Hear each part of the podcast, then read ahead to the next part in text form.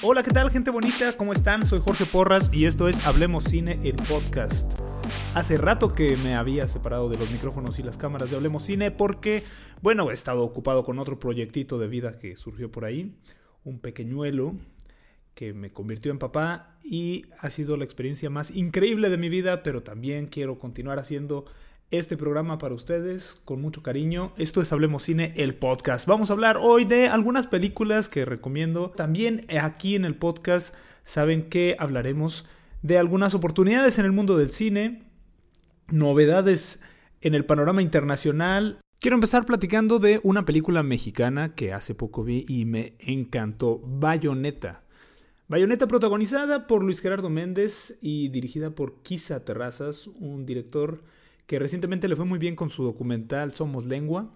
Bueno, ahora nos trae esta historia de boxeo donde Luis Gerardo Méndez interpreta a un pugilista, un boxeador que eh, sufre un incidente sobre el cuadrilátero y se quiere alejar de, eh, de esa situación. Se va a vivir a otro país, se va a Nueva Zelanda y bueno, el boxeo no deja de ser parte de su vida de alguna u otra manera. Eh, es algo que, que no puede negar, es lo que trae en la sangre y bueno, termina siguiéndolo en, su exilio, su autoexilio allá en Nueva Zelanda. Principalmente esta película es rodada allá. Y pero, bueno, tiene el protagonista mexicano, director mexicano y eh, un cast eh, predominantemente extranjero. Muy buena historia, un arco del personaje padrísimo, fotografía muy bien cuidada. Es de estas películas que yo siento que combinan muy bien el equilibrio entre una película eh, de las llamadas de arte, una película muy bien pensada y una película comercial, porque también complace a muchos, muchos públicos, ¿no? Finalmente, eh, creo que le está yendo algo bien. Eh, llegó a provincia, sorpresivamente, llegó hasta acá, hasta Chihuahua. Y lamentablemente, donde yo fui a verla, bueno, la sala estaba vacía y se me hizo tristísimo. Pero en, general creo que le está yendo bastante bien. Esta película me recordó un poquito a algo de Vintenberg, del director danés, eh, con, estos eh, paisajes un poquito eh, mm, nostálgicos, el uso de elementos muy simbólicos como animales. Y, es una película muy personal, es, un personaje súper bien construido que te adentras en, en su sentir eh, para mí el único detalle que tuvo ahí la, película es que sí sobreexplica una situación. En cierto momento de la película creo que sobreexplica, bueno, para dar el gusto a, la gente que estamos acostumbrados a ver únicamente películas de Hollywood eh, o películas que te cuentan perfectamente cómo es toda la situación. Para mí fue un poquito innecesario esa situación. Pero eh, bueno, Luis Gerardo hace una interpretación fuera de su zona de confort muy padre. Es algo bastante original. actúa en inglés, habla primordialmente en inglés. Eh, nos habla su personaje sobre la añoranza también de estar lejos de tu país, pero al mismo tiempo es el, llamado coming of age, el, realizarse, eh, encontrarse a uno mismo. Bastante, bastante buena, recomendable. Bayonetta. Ojalá que siga habiendo este tipo de películas. Desde hace tiempo el boxeo ha sido un gran eh, deporte, un deporte muy seguido por mexicanos y bueno, en el cine también lo hemos visto retratado desde Pedro Infante. Ojalá se hagan buenas próximas películas de boxeo. También vimos por ahí en la película Museo, otra que estuvo la sala vacía. Bien triste esa situación, muchachos, pero qué buen guion de película. Personajes también eh, con unas transformaciones muy marcadas, entretenida, basada en un hecho real, pero también una película muy ambiciosa, que hace un homenaje histórico a México y al cine mexicano de una manera entretenida, compleja también, pero que te deja un, muy buen sabor de boca al final. Eh, Gael García, bueno, pues una interpretación eh, que le queda muy cómoda, bastante cómoda, ya haciendo un personaje que, que, representa un poquito menos edad de la que él tiene, pero lo hace muy bien el señor. Ruiz Palacios, el director, Alfonso Ruiz Palacios, eh, es el director de Güeros, está ya haciendo películas con, con una clara huella de lo que es su forma de hacer cine, eh, tanto del aspecto cinematográfico como de los personajes. Eh, recomiendo mucho también, si no han visto Güeros, chequenla por ahí. Tiene más películas, por supuesto. Yo son las que he visto y las dos me gustaron bastante, bastante, bastante. Eh, Museo creo que es una de las películas que fue un poco opacada por Roma ahora en la temporada de, premios de festivales internacionales. Eh, pero es buenísima película. Ojalá se le diera más atención. Duró un poco más en cartelera. y, y, bueno, la recomiendo también porque es una película divertida. Es una película, como ya lo dije, entretenida.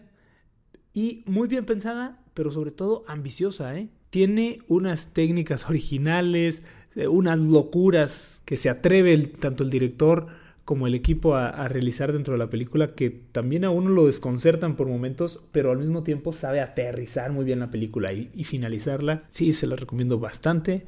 Vayan a verla, por favor, si todavía tienen oportunidad. Museo. Bueno, en Netflix también les recomiendo mucho una película llamada The Ballad of Buster Scruggs. La balada de Buster Scruggs es la nueva película de los hermanos Ethan y Joel Cohen, exclusivamente de Netflix, y es una película tan loca y original, bueno, como la mayoría de las cosas que hacen estos señores, pero es totalmente una recopilación, una recopilación de cortometrajes. Son varios cortometrajes de distintos géneros, todos girando en torno al tema del western, del lejano oeste. Son historias de, comedia, algún musical, que es el que le da el nombre a la película, pero son historias muy distintas, con una, un cast muy variado, desde James Franco, Liam Leeson, haciendo personajes eh, que, que, yo creo que nos recuerdan al estereotipo de los personajes de películas western, pero en historias originales, con una fotografía espectacular, Qué lástima que salió únicamente para Netflix porque son de esas películas que me gustaría apreciar en cine. Se las recomiendo muy entretenida y, ligerita. Se van muy rápido los cortos. ¿eh? Son como 7, 8 cortos. Bastante buenos. La balada de Buster Scruggs. Oigan, ahorita que estábamos hablando de Bayonetta, el, director eh, Terrazas tiene una película, un documental llamado Somos Lengua. Y este documental ya lo encuentran en Amazon Prime. Si no se han dado la oportunidad de suscribirse a Amazon Prime, les cuento que están ahora comprando muchísimas películas mexicanas. Tienen películas que recién salen de cartelera directito a Amazon Prime. Salieron bien rápido películas como Cría Puercos. Salió la de Mente Revolver, que es muy buena también, luego la platicaremos. Hay muy buena variedad de, películas mexicanas independientes, también películas internacionales de arte les recomiendo Amazon Prime. Si no se han dado la oportunidad, chequenlo por ahí. Hay una prueba gratuita. Hay bastantes buenas cosas. Últimamente incluso he visto más cosas en Prime que en Netflix. Así es que echen el ojo por ahí. Y bueno, pasando a, a noticias internacionales, precisamente de Netflix, a mí se me hizo muy triste la novedad de que se canceló ya la serie Daredevil. Después de la tercera temporada se canceló esta serie, una cosa tan lamentable porque en verdad Daredevil es una serie también realizada con una fotografía de acción, de movimiento que a mí me atrapó desde el primer capítulo, de lo mejor que he visto de, de películas, de series más bien, de acción, de superhéroes. Es un personaje, fijo, buenísimo, es, es lo más similar que, que, yo tengo a Batman, ¿no? a, a un personaje oscuro, eh, con una historia trágica. Eh, yo digo que es prácticamente Daredevil es el equivalente a, Batman, pero pobre y ciego. Así es que imagínense el nivel de dificultad para sacar una historia así y hacerlo bien. Netflix lo hizo increíble. Yo estoy viendo apenas la tercera temporada, se los recomiendo muchísimo.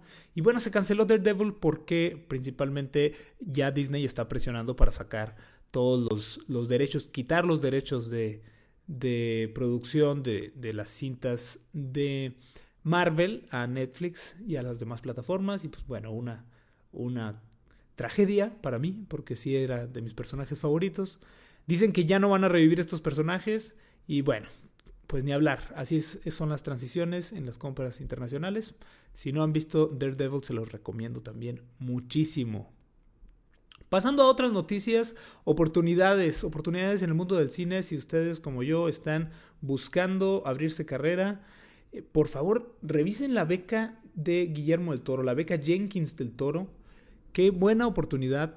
Sí, es cierto que únicamente se está dando una beca y ya va a ser la convocatoria, me parece que el 16 de diciembre.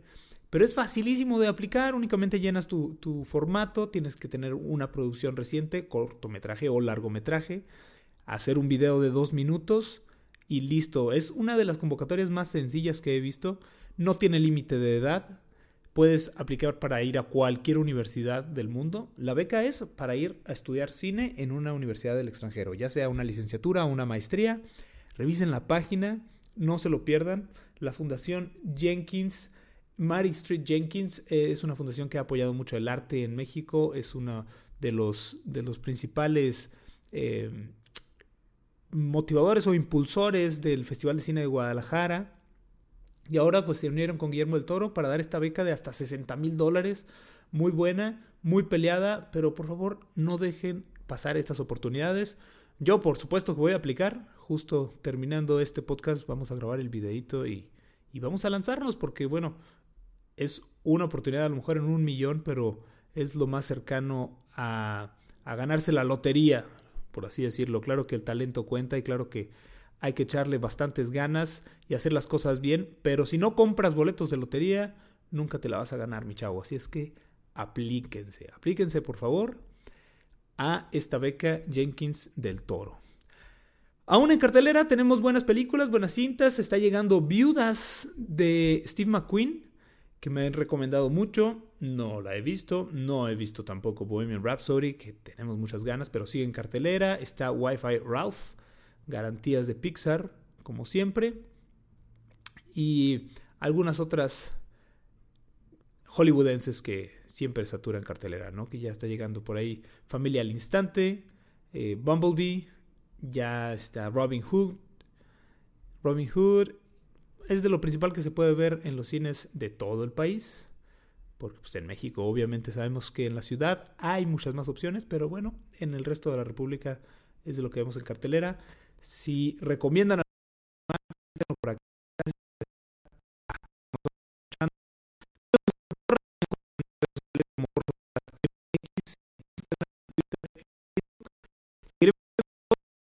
las versiones de video de reseñas